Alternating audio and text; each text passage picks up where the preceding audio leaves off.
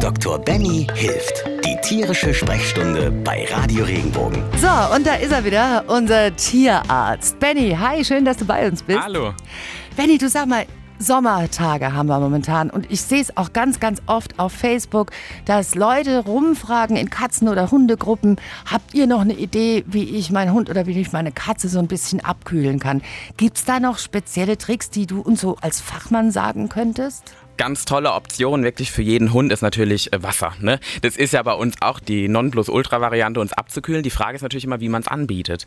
Für den Hund ist ganz oft natürlich auch die Wasserspritzpistole eine tolle Sache. So ein bisschen Wasser in der Luft, was mhm. dann verdunstet. Das gibt dem Hund immer schöne Verdunstungskälte, wie wir es auch nennen. Eine andere Variante ist natürlich, man muss immer Wasser dabei haben, um den Hund abzukühlen. Da gibt es ganz tolle Flaschen in jedem öffentlichen Zooshop. Da kann man dann im Prinzip dem Hund sofort Wasser anbieten. Das ist bei der Katze wiederum wiederum unkomplizierter. Die bleibt ja meistens zu Hause oder ist halt draußen auf Freigang und weiß, wo sie sich zurückziehen kann. Aber ein so ein ganz netter Tipp von mir ist, ich sage immer, der Lutschfinger auf tierisch. Lutschfinger auf tierisch hört sich ganz ähm, witzig an und ist eigentlich auch ähm, die Variante, die wir mitessen können. Das ist eigentlich nur Eis mhm. gefroren. Jetzt kann man dieses Eis natürlich pimpen.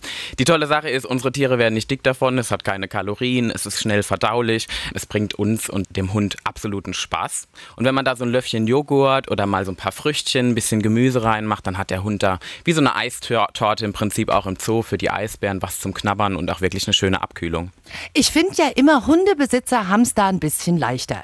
Ich habe ja Katzen, die sind zickig, deswegen habe ich wahrscheinlich auch Katzen, keine Ahnung. Aber du kannst denen verdammt nochmal anbieten, was du willst, ja, und die drehen sich weg und zeigen dir nur noch den Hintern. Oder äh, du machst die ein bisschen nass, dann lecken sie sich gleich wieder trocken. Hast du für Katzen irgendwas, wo du sagst, ey, nimmt ein nasses Handtuch zum Beispiel oder, oder haltet es unter den Wasserhahn? also das, Katzen sind schon wirklich auch eine, eine Sonderspezies, ne? Während Ist wir so. für den, na, definitiv, also ich meine, das sieht man ja auch meistens an den Besitzern. Ich habe ja auch Katzen und es ist schon so, dass die Katzen eher die Diven sind ne, unter ja, den Tieren. So und die, die, möchten auch dementsprechend behandelt und bedient werden.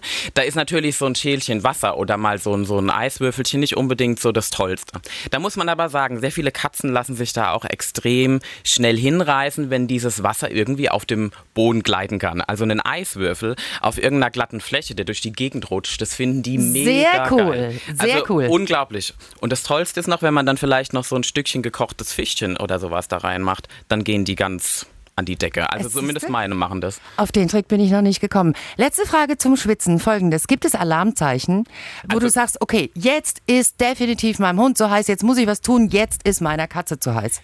Also wir denken ja immer, Tiere schwitzen nicht, beziehungsweise wir ärgern uns über diese dicken, fetten Tapsen, wenn wir dann mal den Bodengewicht haben auf dem Boden. Das ist aber eigentlich der Effekt, den die Hunde und die Katzen okay. haben. Die haben ja nur ihr Fell, sind mhm. eigentlich so ein bisschen lufttechnisch geschützt und schwitzen eigentlich nur über ihre Füßchen. Jetzt ist so, wenn die in einem Raum sind oder gerade in der Sonne liegen und die werden immer heißer und heißer, dann fangen die genau auch irgendwann zu hecheln. Mhm. Also wenn ich merke, der Hund riecht extrem an den Füßen, der liegt nur noch da und ja.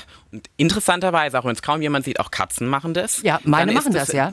Wenn die durch die Gegend springen und sich freuen bei diesem Wetter, dann fangen die an, in der Ecke zu liegen und wirklich nach Luft zu japsen. Ist so. Und, und das, das ist ja auch ein Prinzip, in dem Moment, in dem die die Luft reinziehen und wieder rausdrücken, geht diese Luft durch die Nasenmuscheln und im Mund, die Flüssigkeit im Mund verdampft und dadurch kriegen die die Kälte. Wenn ich aber das schon sehe, spätestens dann mhm. muss ich handeln und sofort irgendwie zumindest Wasser anbieten, einen kühlen Raum aussuchen, okay. möglichst die Sonne meiden und versuchen glatte Oberflächen. Das beste Variante für jedes Tier ist, sich mit glattem Bauch auf den Boden legen zu können okay. und die Kühle von unten aufsaugen zu können. Wie ist denn das mit dem Federvieh? Kannst du die auch abkühlen? Definitiv. Auch die lieben das, Flüssigkeit in der Luft zerstreut. Sag, man sagt ja immer so schön in der Werbung vaporisiert. Klassische Blumenspritzpistole. Ja, ja, ja, ja. Einfach den Vogel einmal rundum einspritzen oder eine große Schüssel mit Wasser, wie man es so gerne sieht. Und das ist auch tatsächlich so, jeder Vogel legt sich einmal querbreit in dieses Wasser, schüttelt sich, macht den Dreck weg und lässt dann im Prinzip diese Verdunstungskälte auf sich wirken. Okay, sehr cool. Vielen Dank. Wenn dir der Podcast gefallen hat, bewerte ihn bitte auf iTunes und schreib vielleicht einen Kommentar. Das hilft uns sichtbarer zu sein und den Podcast bekannter zu machen. Dankeschön.